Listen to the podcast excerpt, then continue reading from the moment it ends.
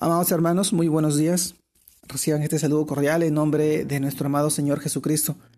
Y permítanme compartirles la reflexión de hoy día, el cual se titula Guerra Espiritual, tercera parte. Continuamos con esta serie, en la cual nos, nos lleva a reflexionar en, el, en este pasaje que lo encontramos en el libro de Efesios, capítulo 6, versículo 11, donde nos dice vestidos de toda la armadura de Dios para que podáis estar firmes contra las acechanzas del diablo. Efesios capítulo 6 versículo 11. Amados hermanos, el título de hoy día, Guerra Espiritual, tercera parte. Sí, mis hermanos, continuamos con esta serie y es que nosotros somos soldados, soldados de Cristo. Y como dignos guerreros se nos ha provisto de, de una armadura. Tenemos una armadura, la armadura de Dios y debemos vestirnos de ella para poder resistir en el día malo y estar firmes contra las hechanzas de nuestro enemigo, que es el diablo, el adversario. Efesios capítulo 6, versículo 11 y 13. Así que, mi hermano, conozcamos de qué estamos dotados.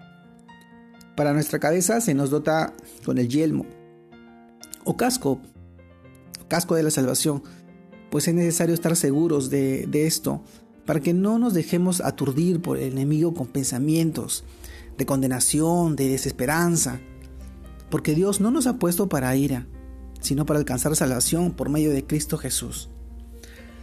Amado hermano, el casco, el, en, el, caso, en el caso de nuestro pecho y espada se nos ha dado la coraza de justicia, con la cual protegemos nuestro corazón de albergar sentimientos de culpa, de pecado. Pues nosotros conocemos que Cristo fue hecho pecado para que nosotros fuésemos hecho justicia delante de Dios en Cristo Jesús. Amado hermano, para nuestros lomos o, cintura se nos brinda de, de un cinturón, el cinturón de la verdad. Meditar en la verdad de Dios nos permite estar firmes, bien ceñidos y preparados para que cuando llegue el momento de actuar, lo hagamos de manera eficaz y contundente. Esto está en Efesios capítulo 6, versículo 14a. Amado hermano, cuando nosotros eh, nos relacionamos con el, con el calzado, el calzado tenemos, eh, tenemos el Evangelio de la paz. Así como, así como el, el Evangelio eh, está preparado y estar dispuesto, estar listo con el buen mensaje, con el buen mensaje de la paz, en la cual nos da una base firme para enfrentar a Satanás y no caer en temor, culpa o servidumbre espiritual. Amado, hermano, también tenemos el escudo que se nos ha dado, el escudo de la fe, con la cual podemos apagar toda flecha encendida del maligno. Pues creerle a Dios es nuestra mejor arma defensiva ante cualquier tentación.